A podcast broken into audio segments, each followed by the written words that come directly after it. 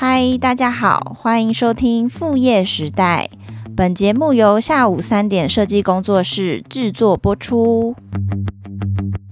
另外，我们的参赛作品台北电影节已经全面公开了，有兴趣的朋友欢迎点击资讯栏观看设计解析。会有类似我们称之为自闭作，我们甚至还要就是微吵架过。尤其台湾的夏天，大家都知道多可怕，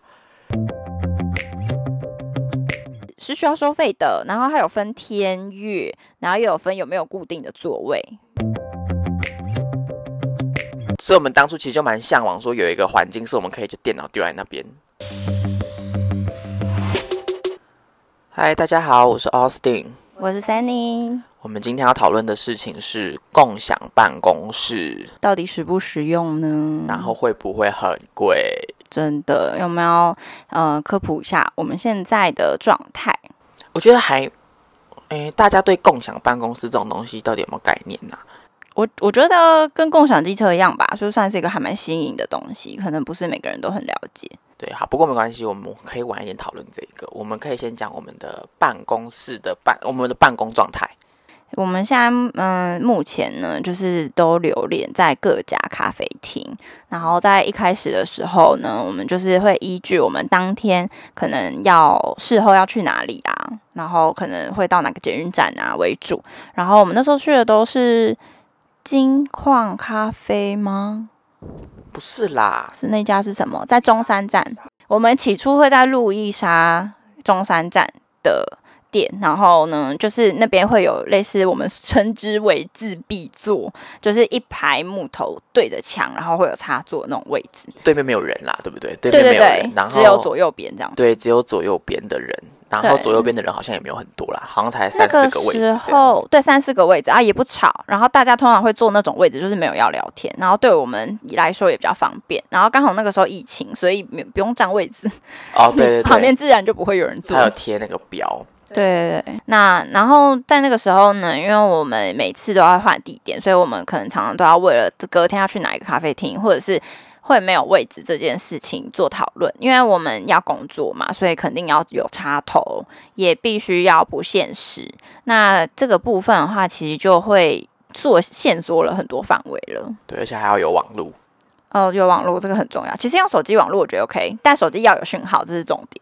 对，就是因为有些咖啡厅，它可能是太边角，或者是它咖啡厅的某几个比较深处的位置，嗯嗯嗯，就会讯号比较不好。然后我们一开始都是走我们曾经去过、觉得还不错、可以工作的咖啡厅开始，慢慢的去找这些。对对对，然后嗯，像我之前比较常去的都是一些呃非连锁的独立咖啡厅，那那种很多都不太适合工作。一个是你可能讲话不能太大声，另外一个的话呢，就是可能座位的高低或者是灯光的亮度都不是很适合工作。所以我们那时候就是有那时候正热天，然后就为了这件事情闹得很不开心。我们甚至还要就是微吵架过。就是可以讲述一下，争执，讲述一下我们为什么为了找咖啡厅到争执。我想一下哦，我觉得那时候应该是因为第一个当然是天气很热，因为天气很热，自然而然人就会燥燥热，然后就会脾气比较不好。这个我觉得真的是很难免的事情，尤其台湾的夏天，大家都知道多可怕。对，而且我们在那个不是骑楼的地方，就是路边，就是，是直接被曝晒，曝晒正正中午，然后头皮会觉得很烫的那种时候，而且是汗如雨下，然后我们已经觉得就是已经超狼狈，然后又背着超重的电脑，对，就是我们还负重，真的很不开心。我甚至觉得我自己在行军，你知道吗？就是我身背重物，然后又在太阳底下，就是在驼行，你知道吗？真的很驼行，像骆驼的感觉吗？在拖拉重物。对，我觉得这就很辛苦。然后还有一个重点，就是因为我们，因为我觉得我们那时候会有点不开心的原因，也不见得是完全是对彼此，是对这一整个事件也很不爽。因为我们对这个情况很不好开心。对我们，因为我们太常在这个情况里面打转了。对，那一阵子差不多应该有到三三个礼拜到一个月左右，都是在那样子一直在转换咖啡厅，然后找位置，可能没位置的状态。对，然后我觉得有一个原因也是因为太长，我们会因为这件事情然后浪费时间，变得说我们可能假设假设我们今天是约了呃早上十一点见面开始讨论，但是可能到最后我们找到好的咖啡厅、合适的地方，找到位置插头充电坐下，可能已经十二点半了，或甚至更晚。对，我觉得，所以我们也会对我们的进度，因为这件相对没有什么意义的事情 delay 到，就很很不开心。对，而且那时候会觉得，就已经早起，就已经出门了，然后到一个比家里还不舒服的地方，然后还对对对对，还没有办法好好的工作。对，而且重点是我们两个都会有一样的感觉，但是我们却无能为力，然后但是还是会生气。因为这是人本来就会有情绪，还是会生气。而且那时候我们甚至，而且我觉得还有个很大的问题是，我们不是找了一间，我们是一间一间一间。对，那个时候已经走了好几间，然后没开门，很多咖啡厅没有那么早开。对，然后在大安区的巷子，就是也是像刚刚讲，完全没有骑楼，然后我们还挨家挨户的找。没错。然后我们想说，到底是要干嘛？到底我们在到底在浪费什么？为什么要如此的受苦？对对对对，就是。呃，没有点就算了，还这么热，然后还浪费了时间，等于说我们在很多个情绪之下，我们就真的快爆炸了。对啊，然后所以，嗯，我们后来很幸运的，就是找到了一间咖啡厅，是卡玛，但是不透露地点，不透露是不是？不透露地点，哦、是卡玛，对对，真的不能透露哎。对啊，因为我们那时候到的时候，我们就是很惊讶的说，哇，这间的，就是一切之好。它的好是好在店员人好，然后椅子舒适，冷气不会太强，这个非常重要。哦。真的，因为我觉得冷气强不强哦，苦了我们很久哎。对，尤其是在夏天带外套，真的是真的会烦死。然后还有就是他们的插座，我觉得还算是多，然后各个座位都其实是用得到的，只有少数几个座位离得比较远。对，所以我觉得整体的情况来说很好，再加上它非常的安静。对，然后网络又快。它网络比星巴克还快很多，之点 就是天时地利的，然后地点也算方便，我觉得也是算方便。Be careful，不要透露。在淡水啊，很方便。大家坐捷运坐到最后一站就有喽。就是我觉得我们能够到达的方式也很多，有公车，有捷运。对，然后呃，就是骑共享机车过去也都是 OK 的，所以就是那间店真的算是我们现在最常去的。我们甚至还跟店员变熟。对，因为我们太常去，应该是我们很固定的都会去。对，然后他们可能有固定排班，所以我每次看到也都差不多一样的人。对对对，他们人好像真的不多哎。然后我上次中秋节去的时候，他还跟我说：“哎，你们中秋节也要上班哦？” 我说：“我们没有休假。”我没有，我们还是要上班，我们还是要休息。然后说没有去烤肉，后几天才烤。对啊，就已经熟成这样。然后我昨天去的时候，有看到一个我们之前比较常遇到的女生，然后我就问她说：“哎。”啊，他跟我说：“哎，好久不见。”然后我就说：“哦，我中秋节的时候有来啊，没有看到你。”然后他就说：“哦，他就是排了隔几天的假，所以当天是没有上班的。就是他有调动他的班表，我都知道。就是甚至已经可以好好的寒暄了，没错，已经打已经超过了就是一般的店员跟客人的闲聊。”对啊，我们真的已经可以称之为我们的办公室就在卡玛了。对，而且我进去的时候，就是我进店里面，他会很热情说：“哎，又来了。”然后还会告诉你一样喝一样的东西。或者是我你先到，然后我到的时候，他就说：“哎，你朋友已经上去了。”我们是一组的，他也知道。对啊，我觉得还不错啦，就是算是我们在绕了这么久，总算是找到一间可以固定的地方了。但在那个时候，其实我有找很多，就是。呃，现在很流行的所谓共享的办公室，然后有非常多不同的形态。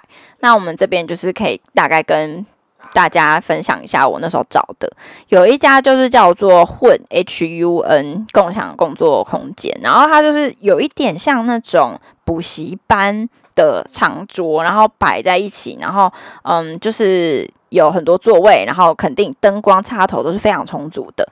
然后呢，它就是呃一种类似所有的 freelancer 都可以在那里聚合，然后你可以交流跟工作的一个地方。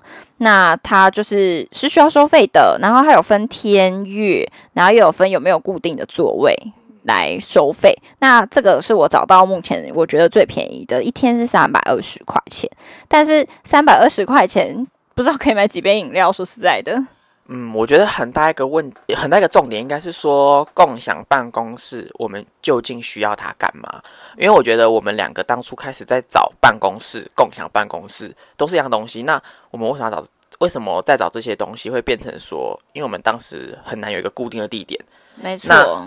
就算有固定的地点，它很难有固定的空位，或者是固定的呃插座、网络等等的，它很多东西都是浮动性的。那今天可能店没开，等等，都是一些我们要去克服的问题，会变成说我们的变数太大了。对，而且还有就是那个时候我们有一些摄影的需求，所以变成说我们可能需要用的东西，我们就是得带出门，再带回家。买了什么东西就得找地方放，所以就是没有办公室的优点，因为办公室你可能塞好一个景，你就是可以固定在那边。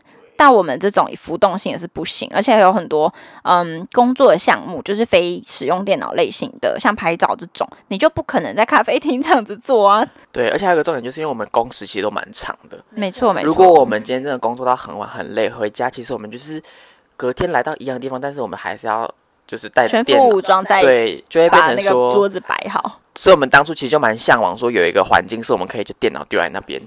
对，然后东西需要的东西，充电脑，哎，我跟觉得电脑充电线真的超级重，然后就丢在那边，然后我们就隔天只要带人来，因为甚至还有一些共享办公室，它很特别，它是不是有淋浴嘛，对不对？对对对，然后可以让你睡在，对，可以让你睡在那边，因为其实创业很苦，大家应该都知道吧？对，然后很多人都会变成说，呃，可能工作到很晚，因为每个人的自己的工作时间跟那个精神亢奋时间其实不太一样，对，对，所以他可能工作到两三点，然后。就结束了，呃，就结束。那他当时在回家又很辛苦，那车钱什么的，他干脆就睡在那边。对啊，对啊，嗯。而且因为有像我刚刚讲的那种，是属于公共空间，然后也有一些办公室是有公共空间，也有私人空间的。那如果说是个人独立间的话，像那个有一个未来产房，他们一个月差不多就是一万块钱就可以有独立的空间这样子。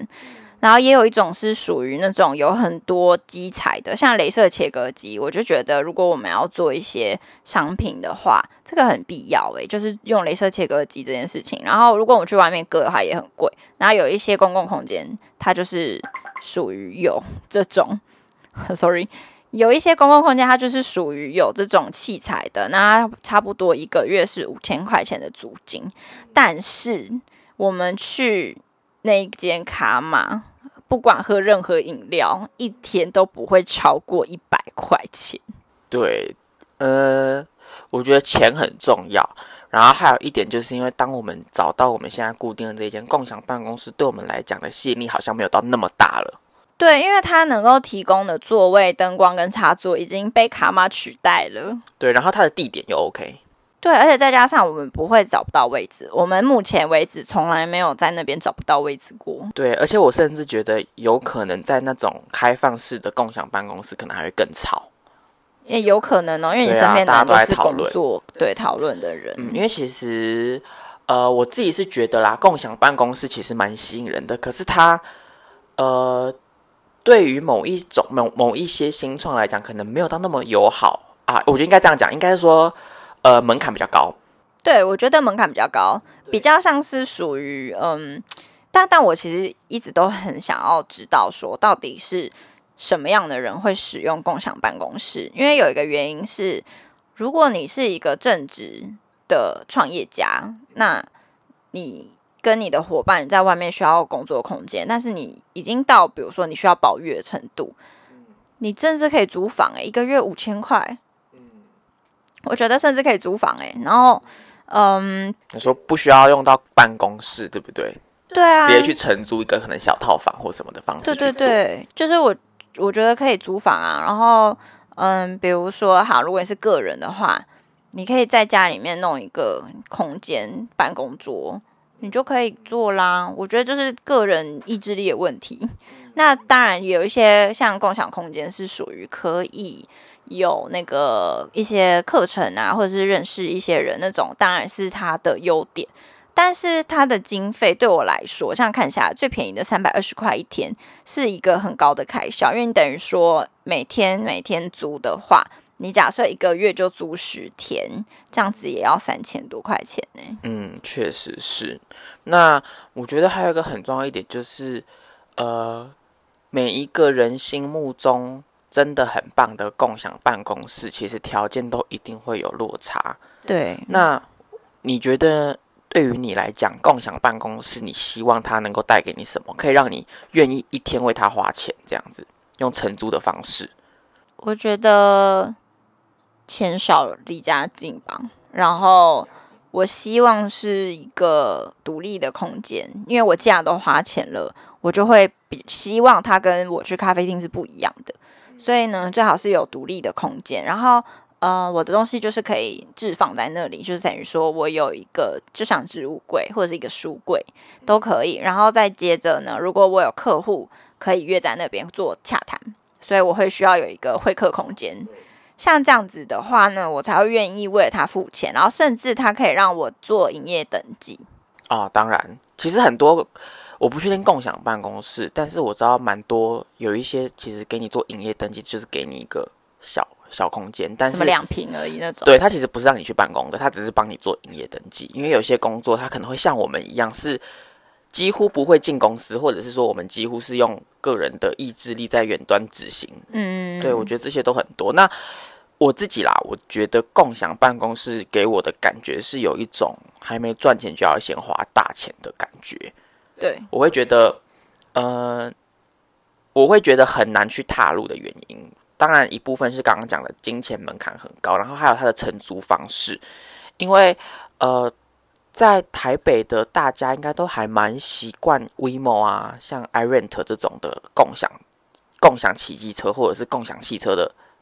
租承租方式，他们的承租方式是属于可能用 App 的方式去执行，然后可以呃租了之后用用分钟时间计算这样子，而不会说他一次租就需要租一天，或者是租到一个月等等的，有一点像那个那个网咖开台的感觉吗？对，有一点像。而且你有没有发现，就是我发现好像他们的承租只会越来越多，就是比如说天就不会再少了，但天在就是月在就是季，他们的那个拉的很大。嗯他们甚至可以年租，但他们就是没办法小至，比如说每小时，他们的那个起价时间啦。对，而且我觉得还有一个很大的问题，可能是因为地点，就是比如说，呃，他是有现现现场地址的，嗯，他用天去租，跟他用小时去租，他只要这个小时没有租出去，他就是亏了。对，所以就有点像是租房，大家都想要签一年的约，很少很少会有人想要签。很少会有房东，对不对？对，很少会有房东会希望哦，你只租一个月，这样我下个月又要找新房客。我觉得类似这种概念。嗯，所以在现阶段的共享办公室，好像比较少会以小时的方式去计费的。嗯，你这样讲，我就觉得很像那种有一些旅馆、汽车旅馆等等的，然后它就是会有那种小时计的方案。我觉得其实就是做嗯旅游相关的住宿，可能就比较有这种。对，但是好像共享办公室，我觉得可能是因为每一个人对办公的定义不一样啦。可能办公很多人都会觉得，可能一跳就是七八个小时，所以都是用天去记。哦，对，因为他租二十四小时跟租七八个小时，如果换算成金额上差不多的话，那不如就租一天。对，但是我们的比较方式可能是，比如说在不限时咖啡厅，我们点一杯饮料，这样就等于是我们的承租费了。没错，没错。相比之下就会有点落差。当然，我觉得那个落差。呃，合理与否很难去定论，嗯，只是说有这样子的事情，那我们可能就是第一个，当然就是要看我们愿意为了共享办公室付出多少钱。嗯，对，然后跟他能够带来东西。那如果说是你的话，呃，像这样子一个一天三百二十块，你你觉得他给你带来什么样的效益，你才会愿意付这个钱？三百二十块嘛，其实我觉得，呃，停车位。有停车位吗？你不觉得很棒吗？可是台北市停车 没有啦。现在不是就讲一个梦想方案吗？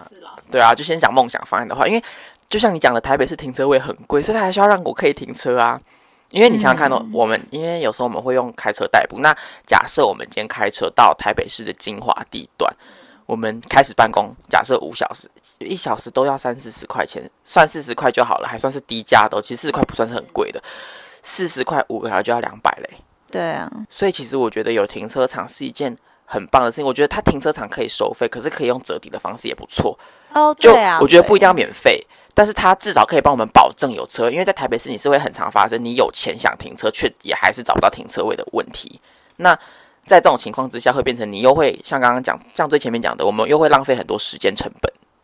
的确，因为还有交通的方面，像现在大家都会那个开 iRent 的汽车或机车嘛。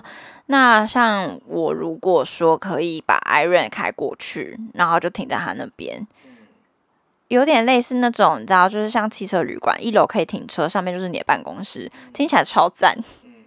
或者是说他这样子要月租，我觉得都很划算。他甚至比我觉得租房还划算。我觉得如果这样子的话，我可能就会考虑用月的方式就可以去承租，因为我觉得他确实有给到相对应的一些条件了。对啊，对我们来讲，因为我们目前可能我们刚刚最前面讲的那些条件是属于很基本的，对于一间办公室来讲，因为我们毕竟我们找的是咖啡厅，我们只能够从最基本的层面去找。只是说当开始用月承租的时候，我们就会觉得这间办公室应该要承载更多的功能性。才会有这个诱因让我们去承租。嗯，而且像现在，我觉得共享办公室的形态，就是因为有以上我们提到几个不足的点，所以它就是发展了很多，比如说给这种 freelancer 的课程啊，或者是这种呃创业伙伴之间的交流活动啊等等的。那这就是要他们拉锯拉拢的一些嗯。拉去拉拢大家的一些手法吧，我觉得。嗯，我觉得因为可能每一间共享办公室，他们主打的点都不一样。像你刚刚提到的混，它可能就是比较主打一些像你刚刚讲的，可能创业者之间的互相交流。嗯，它有点强调它的社交取向。对对，那有一些共享办公室，它刚好相反，它强调的是隐私取向，所以它可能都会每个都是独立间。嗯嗯嗯。对，我觉得这也是很有可能的，因为当然有一些创业者，他可能觉得他有些东西他是。呃，比较机密的，对，他可能没办法在公公共空间这样子去分享，或者是去执行，可能会有一些其他的隐私性方面的问题。嗯嗯，只是我觉得共享办公室，既然每一间取向都不一样，其实算多元，我们就可以去按照我们自己的想法去承租。你有找到一些就是真的，我们撇开实际层面很梦幻，你觉得这个真的是太棒了，你就是要这种办公室的吗？这种的我觉得比较少诶，因为一部分就是因为我觉得比较现实，所以比较少去看那种就是很太浮夸的。但我觉得，当然相对高价的高等级的共享办公室还是有，因为像我自己就曾经有在网络上看到一间蛮有名的，它是属于一间国际企业的共享办公室。那这一间的名字叫做呃 WeWork，那它其实很新哦，它是在呃二零一九年的。七月十八号才宣布要住进进驻台北信义区，那大家就是应该也可以理解这种信义区的 对这种地价，对地地段，我觉得就是真的是精华地段。然后呢，它的价钱像想当然也是就是非常的豪华这样子。它价钱很豪华，那办公室有豪华吗？办公室豪不豪华？呃，办公室我觉得算是应有尽有，真的到应有尽有程度。因为我觉得人家毕竟是国际的，就等于说他可能会有一些呃国际的客户跟这呃跟公司之间的交流等等，他们的就比较高一点。对，我觉得他的取向可能就不太一样了。这样子一个月要多少钱？他两人以上就可以租用私人办公室。那私人办公室还是有各种不同的等级，它的等级比如说可能是呃二人团队，或者是会议室。会议室就是可以开放会员再额外去租用，因为可能不是每天都需要。那也有开放给大团队，那大团队的部分可能就是三十人以上、一百五十人以下的这种，它都有。哦，那它的办公空间非常的大，非常大，毕竟是外企嘛，可能就是钱也比较好撒。哦，这样听起来就是，如果说今天我领着十人的团队，然后到比如说其他国家，然后拜访另外一个国家的。分公司或者是要跟一些新的团队合作的时候，我们就可以短期租用，有点像那种商务旅馆短租的那种感觉。对，但问题就是在他根本没有短租的这一个选项。真的吗？他没有短租，他最少就是月费。月费，月费，因为像你刚刚讲的那种，可能是属于我只要租一天、十天、一天，嗯、对，它最低就是从月起跳。那它的月费蛮惊人的哦，两人以上的团队就可以租用私人办公室，月费的话是四万零七百新台币，四万。零新零七百，所以一个人要两万。对，基本上就是一个呃刚出社会的大学生的起薪的再低一点点，但真的没低多少。那那，但是我我真的很想知道，诶，就是虽然它里面的东西设施设备是真的很好，然后呃，当然你租用的话，你就是有点像一卡皮箱带进去，你就可以开始使用了。但是这个这个金额很很惊人诶，就是不如你去找一个那种商务的租宿。其实，其实我觉得会有点像你刚刚讲那个，如果我今天拿四万零七百去租一间房，对啊，我可以租到一间会不会可以比这个共享办公室更好的地方？对啊，这是一个问题。但是我也会觉得，呃，这间公司它打的 TA 已经不会是我们了。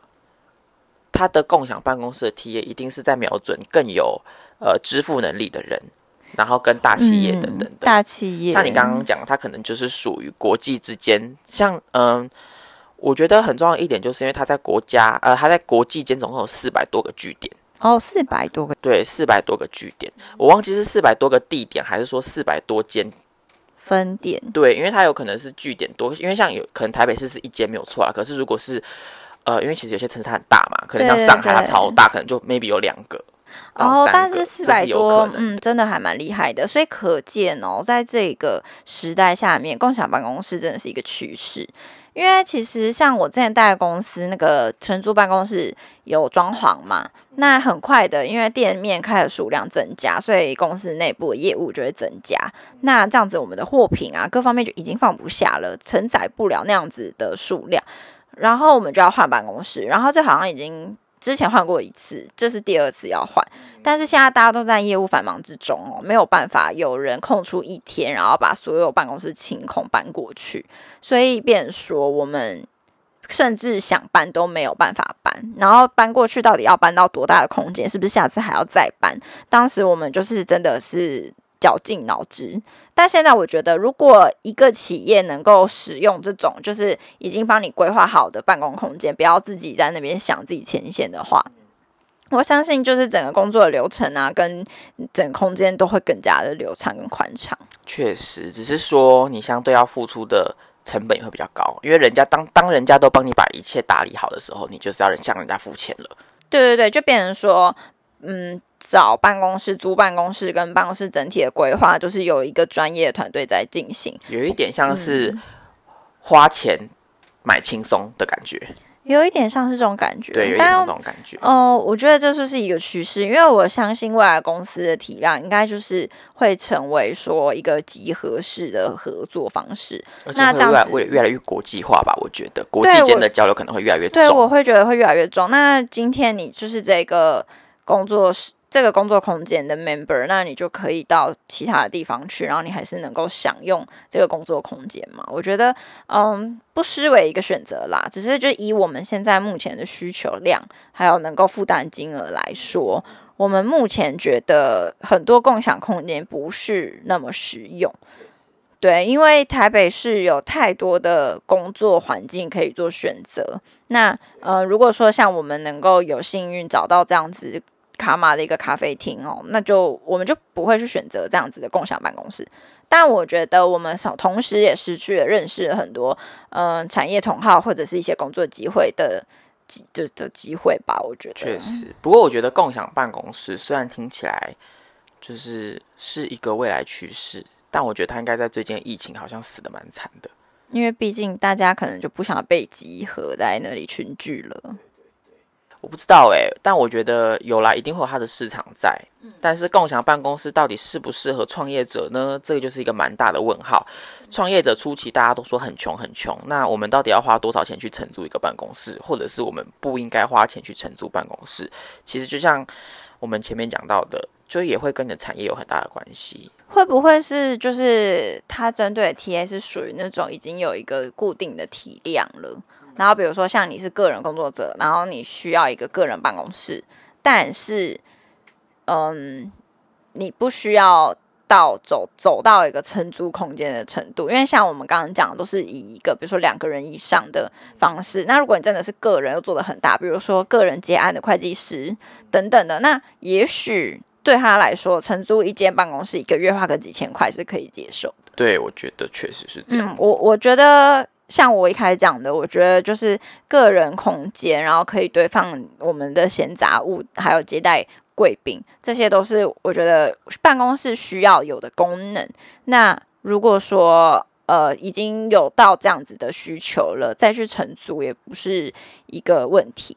嗯，但是还是也是蛮希望说市场可以出现一些可能比较接近我们需求的，有一些东西，嗯嗯，嗯，我觉得很像，就是北车有一些图书、图书念书室、K 书中心，对，K 书中心，我觉得那种就是更趋近于我们想要的东西，真的就是有桌子、有电、有灯就好。但是 K 书中心有一个缺点，就是它的那个隔音效果不是很好。那你不能在里面喧哗跟呃做，比如说商业上面的讨论，这个是一个缺点。而且它是算人头算开桌数的嘛？对。而且还有一个重点就是 K 书中心其实对声音把控非常严格，他们是连你耳机开音乐太大声都不行，因为他的取向是要念书。对，我觉得嗯，没有优劣之分啦，只有选择。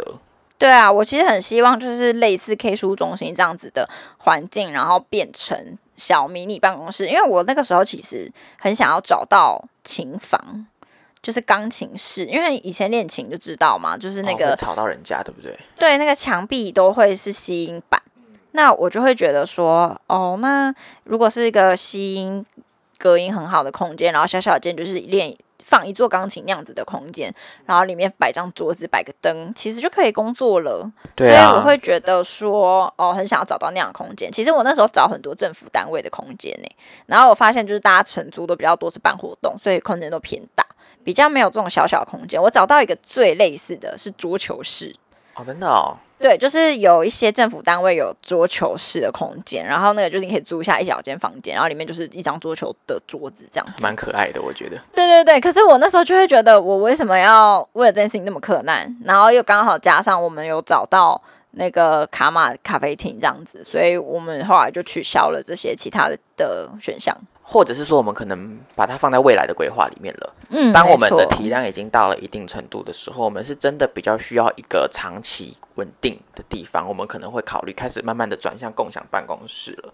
对对，不过共享办公室实用吗？我自己是觉得其实是算蛮实用的，它的东西都是应有尽有，毕竟它就是为了不一定是为了创业，可是一定是为了工作为取向。对，工作做的，但是会不会很贵？我真的就觉得会跟个人的工作阶段会有很大的挂钩。一个月五千块贵吗？